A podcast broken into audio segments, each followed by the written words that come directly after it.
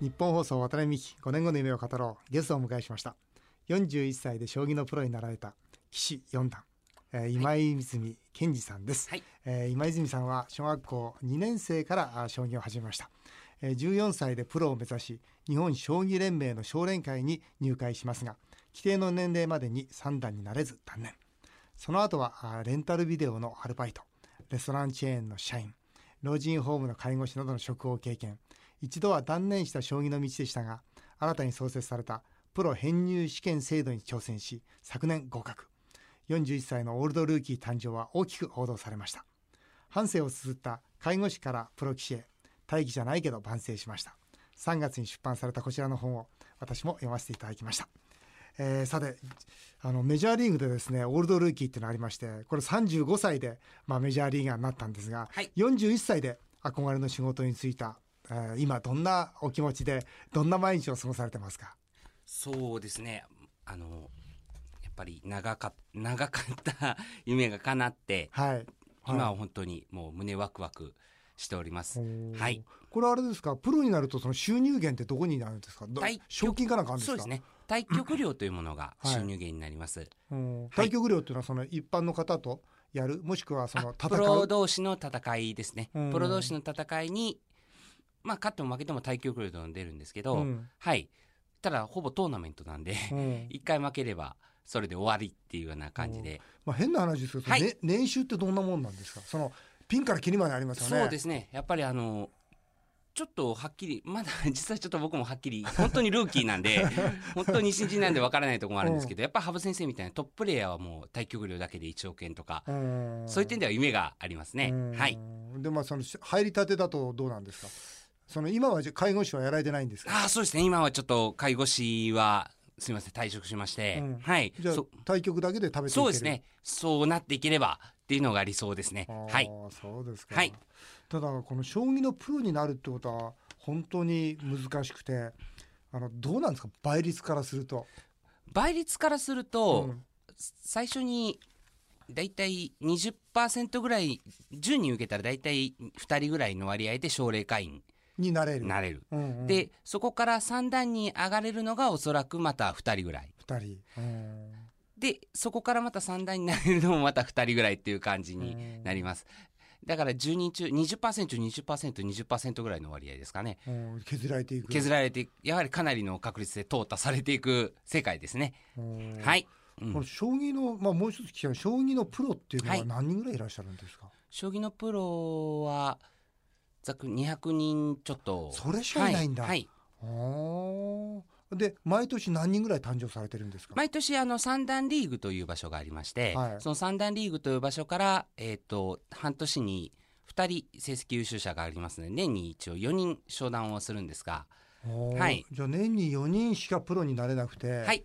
で200数十人が、まあ、今プロで、はい。まあ、お年を召してだんだん亡くなられる方もいらっしゃいますよね。はいだんだんだんその入れ替わりは激しく。そしてあのやはり勝てない棋士はうん。自然と生活がやっぱり厳しくなっていくようなシステムになっていきますね。はい。弱いプロはもうそこで飯を食っていけもちろん勝負ですから。ん。そういうふうになっていきます。勝負だけでは生活できないっていうふうになってきますね。はい。厳しい世界なんですね。この今泉さんははい。中学卒業後もう将棋のプロを目指してはい。この奨励会に入られたわけですよね、はい。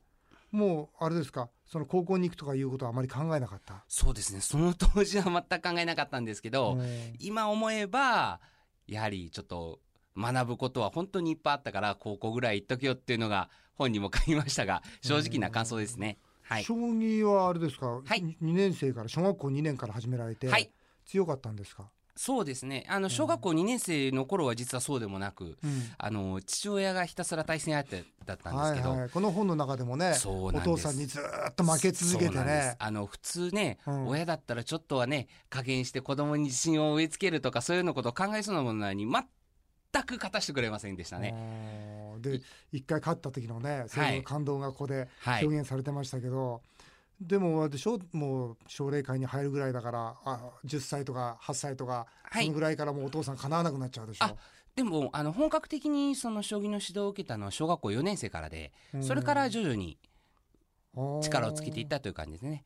で中学1年生ぐらいの時に地元の中学生ぐらいでは僕が一番強いかなっていうふうになりました。はい。小学校の頃そのまあ先生についたっていうのは、はい、これやっぱりそういうなんて言いますか塾とかそういうのがあるんですか？例えばそういう例えば弟子入りするとかそういうことなんですか？えーとですねあの週一回将棋教室っていうのを、うん、地元の福山支部の支部長さんがやっておられまして、うん、そこの支部長さんに毎週一回、うん、あの将棋の駒落ちから順番に指導を受けてました。はい。そのこれでねあの本の中にも書いてあるんですけど、はい、その先生から定石を覚えることが強くなる近道だよ、はい、ということでこう言われてるんですけど、はい、定石って何ですか？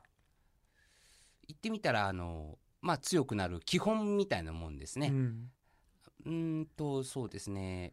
まあ学校で言ったら勉強ですやっぱり。勉強。勉強。はい。まあこちらの本ですとね。その長年の研究の末に成り立った攻略法や道筋だとか、はい、つまりその原理原則そうですね。ですよね。やっぱり将棋だってでそれは絶対おかしいな手だよっていうのはあるわけですし、はい、やっぱりそのあるべきその、まあ、原理原則通りに打つこと、はい、まあ、それからその以前先達たち、はい、要するに先輩の方々がこういろんな技を編み出してるわけですよね。でそういうものも全部学ぶことそれが定石なんですよね。そうですね、はい、うん、そうするとやっぱり経営も同じですね。はい、経営も全く同じでやっぱりゼロからね自分でものを作ることはなかなか難しい、はい、しかしやっぱり以前やっぱり経営者の方が成功したこと失敗したこと、はい、それから経営でやってはいけないこと、はい、こういうことやっぱりちゃんと身につけた上でその上で自分らしさっていうのを出していくわけなんですけど、うん、将棋も同じですか？その定石を身につけた後は自分らしい確かなんかそういうまあ、必殺技みたいのは自分でこう作っていくもんなんですかそうですね。やっぱりあの全てにおいて基本はあります、はい、その基本をある程度身につけた中でそこから出てくるものが自分の個性寄付。寄付、将棋では寄付とそういうことを言うんですが寄付というもの寄付ってどういう字書くんですか？将棋の木に風です。風ですそうです。寄付。はい。どどういう今泉さんだった？ら例えばどういう寄付なんですか？僕の場合はですねあの自陣に駒をいっぱい打ってこう囲碁みたいな将棋とね自陣を手厚くするのが得意だったんですね。あの手厚く戦うっていう戦い方が得意でちょっと専門的なんですけどあのもう本当に終盤であの、うん、王様を詰めるというところに ものすごい才能を発揮されるような方もいらっしゃいますし、うん、僕の場合はじもう自分の王様が硬いというのが一つ売りで。守る。守る。結構その攻めたり守ったりどっちも選択があるというところでは、うん、僕は結構守りっていうのを選択することが多かったです。そういうのを寄付って言いますね。なるほど、はい、性格もそうなんですか？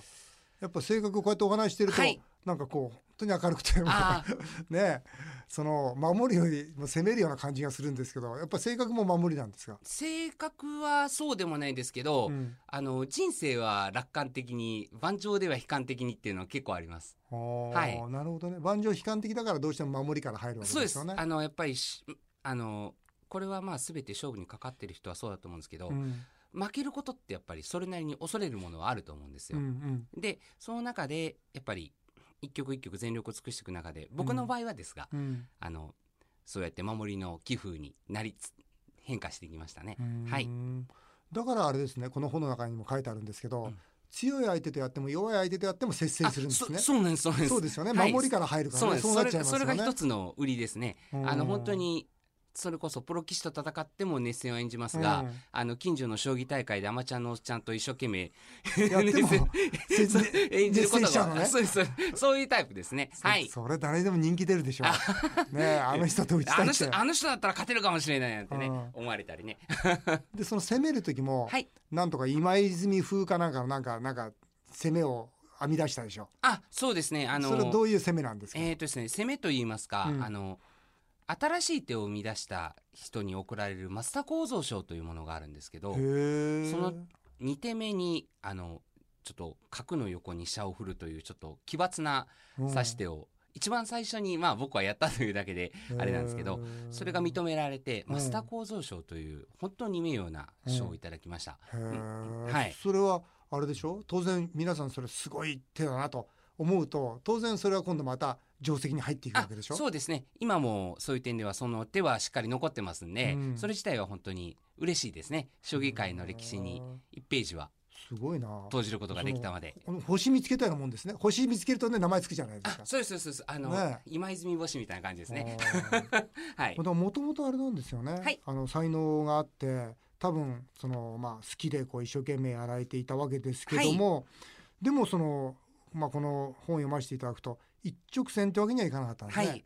その麻雀に掘ってしまはったり、い。いやもう本当に あの、いろいろこう寄り道しますね、はい。そういう人ですか？そうですね。うんあの本当にあの渡辺さんの本を読んでいればその寄り道もしなかったと思うんですけど、ひたすらいろんなとこに うんあの実は渡辺さんの本好きで、うんだいぶ読ませてもらったんですけど。います。いやもう本当になぜこの本を読みながらこの本に行くのかっていうぐらい いろいろはい。なんかね夢に日付をっていうよりもね、はい。なんか日付は入らずにこううろうろうろうろしてますね。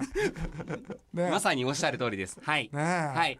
でも多分愛すべき騎士だと思うんですけどなんでこの麻雀にはまっちゃうんです？か意志が弱いんですか？意志が弱いというかやっぱり負けることに対して心が折れてしまう折れちゃう負けると。負けるとやはりあの現実逃避しちゃうと？そうですね。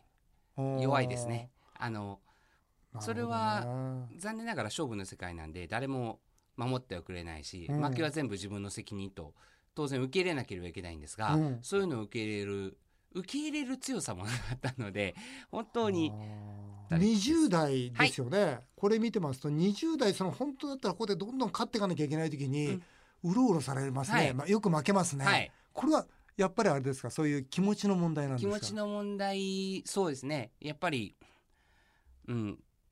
まあ全てやっぱり自分の弱さというか気持ちの問題、まあやっぱり一曲負けるとなぜ負けた？うん負け続きますねこうやってうん。読んでると、そうそうなぜそうなんですよね。一回引きずるタイプですね。結構引きずり引き引きずりまくってますね。はい。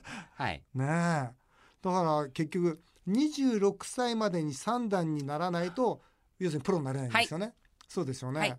で奨励会をあその奨励会でプロになるためには26歳までに3段なんですけど、はい。これなれなかったんですね。そうです。うんやっぱそれは3段になるためにはどういう基準があるんですか？えーっとですね三あの三段まではあの奨励会という場所ではい。所定の成績を収めていけば、はい。あの上がっていけるんですが、はい。三段になりますと三段リーグというものがあります。はい。あ三段リーグってあるんですね。そこそこであの大きな壁に結大多数の人はぶつかってうん。で去っていく人間も多いんですが三段リーグという場所で半年間リーグ戦を行ってでその中で上位2人が商談します。はい。結構厳しい戦い。三段リーグにはそれ戦う人は何人ですか？えー今は40人ぐらいいるんじゃないでしょうかね。あすはごいですね、40人の中でリーグ戦をやって、はい上位2人しか。単純に20分の1ですね。ははいじ本当に強くなきゃダメですねそうですね。あとやっぱりその半年間、もうどれだけ集中できるか。そうでしょうね半年間ずっと戦い続ける、そうです。自分のやっぱメンタルもしっかり守らなきゃいけないですよねむしろ自分のメンタルとの戦いですね。はあ私は自分に勝てなかった。はあうん。っていうのが正直なところですね。そこに至るまでは。この将棋ってあの勝ったり負けたりしますよね、はいそれは実力ってそんなに変わらないんですか？あ、もちろんそんなに差があるわけではありません。もっともあの、その羽生先生というようなトップ棋士と、うん今の私のような四段ではすごい実力の差はあると思うんですけど、うんやっぱ羽生先生と相手をするような A 級棋士たちとかは実力にはそんなに大差はないと思います。うん。そうなってくるとあとやっぱりメンタルとかそういう部分なんじゃないかなと私は思います。うんまああの奨励会を、まあ、大会された時に、はい。NHK の村上さんですか、はい。ねえ。私も一緒にあ。の番組やらせていただいたことありますけど人生に無駄なことは一つもないとはい。いう言葉をかけられたと、はい。その時どう思われました？人生ねもうその命をかけてずっと14歳からこうやってきたこと、うんそれがもう結局報われなかったわけですよね。はい。で奨励会もうやめなきゃいけなくなった、で人生に無駄なことは一つもないって言われても、それはちょっと待ってくれよと思いますよね。思いましたね、うん正直。うんただやっぱりその言葉の意味をすぐ分からせてくれるようなことがあうんのすぐ起こったので、おそういう点ではあのその言葉は僕の中でもう一生忘れない思い出の言葉ですね。うん。プロになれなかった、うん。そして、えー今度はもう働くしかないわけですよね。うん。レンタルビデオ店のアルバイト、はい。そうですそうです。次レストランチェーン？そうですそうです。これ社員だったんですか？それは正社員にならせていただきました。えなんでまたレストランチェーンですか？僕もレストランチェーンですけど。ああそうですよね。うん。あの将棋の強いその奨励会員アマチュアなんですけど将棋の強い人たちを結構その買ってくださっている会社がありましてまあ僕の先輩の元奨励会三段の方が、うん。まあものすごい優秀なうん。方で、その方にいろいろお世話をしていただいてはい。もう本当によくぞ使っていただいたっていうのが正直な感想ですけどうん。ありがたかったですね。うん。レストランチェーンでこう働いて店長かなんかなったんですか？えー、っとですね店長までいかなかったです。うん。はい。あの店長のそのまあ店舗責任者になれる可能性があったぐらい、チーフですか？はいそれでもそんなことをこうやってるうちに普通だったらもう将棋から離れてしまってるのに、はい。またその将棋連盟にプロ編入試験という新しい道ができて、はい。そこにまた試験に、はい。えー編入試験に入合格するわけですね。はい。で本来なら今度さあここからまたプロへの道だっていうことなんですけど、はい。今度またあれですねそのパチスロにこうはまったり こう本当、はい。おいおい頼むよここからはしっかりやってくれよっていう。はいそいや本当ですね、うん本当ですねあの自分でもそう思います、ん。はい。今思えばな何をしてるんだろうと思うんですけど、うんうん。ですよね。うん、いや本当にもうとことんまで自分の弱さを持ち続けた人間ですね。これでも33歳で編入試験に合格してね、はい。要するに一回そのプロ編入の、まあ、道が閉ざされたと思ったけどもチャンスが来たわけですよね、さあここからと思う時になんでまたパチスロだったんですか？それはあれですか？やっぱりその勝てなくてやっぱりまた現実から逃げてしまう。そうですね。やっぱりあのちょっととある一戦でちょっとやっぱり気持ちが切れてしまったっていうのがあってちょっとやっぱり気持ちが切れてしまってそれからちょっと立て直すことができなかったというかうん。それでまた35歳の時にまたこれでダメになっちゃうんですね、うんねクリアその規定をクリアまたできなくてまた奨励会大会する、はい。人生2度目の挫折。はい。そうですよね、はい。で今度証券会社でディーラーをやりますね。そうですね。これはどういう関係なんですか？これはあの奨励会の幹事の先生が、はい。その証券会社のはい。方とはい。仲が良くて、うんその方に紹介をしていただいたっていう形で、うんうん。はい、それも本当に貴重な経験でした。うん。でこれはい見るとあれでしょ？デイトレーダーみたいなことそうですそうでです。はい、すねはい、もう300万円もらって、はい、全く一生懸命要するにロングショートですね。要するに売り買い売り買いを一生懸命やってましたけけど、ではい。損しちゃうんですね、はい、ですぐやめちゃうんですねはい、そうです。いやもう本当に全く通用しませんでした。いい勉強になりました。すごいですよね、はい、それで今度それで最後に老人ホームですね、はい、また老人ホームなぜですか？老人ホーム僕同業ですから、ね、はい。あのワタミの介護で働きたいなと思って求人もよく見てました。そうですはい、いや本当に。まあ僕もあの介護で思ってたんですけど、まあ、うん人と接することはそんなに苦手ではないだろうという父親のうんそういう意向もありであとまあちょっとね排泄の処理とかね、うん。そういうような部分での抵抗はないのかっていうような質問をされたんですけど、うん。まあそういうようなことに関しては全く抵抗がなかったしう、ん。で人と接することは好きだったんで、うん。まあ最初の時はまあ本当に職を探してそれどころではないっていうのも正直なところありましたけど、うん。まあやってみるかと 言われれば、うん。よしやってみようみたいなそういう感覚でした。はい。この段階ではもう完全に将棋は諦めていた。あもう2回目の大会の時点ではもうプロになるということは完全に諦めましたそうですよね、はい。で生活のためそうまあ、人生またその介護士というところで再スタートを切ったわけですよね。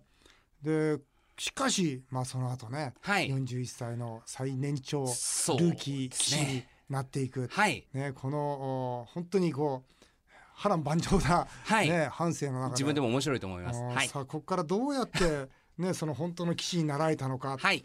えー非常に、まあ、リスナーの方も興味深いというふうに思います、えーぜひですねえー次回の放送で、えーその辺を聞いてみたいと思います、えー次回は今泉さんの5年後の夢もお伺いしたいと思っております。ぜひお楽しみになさってください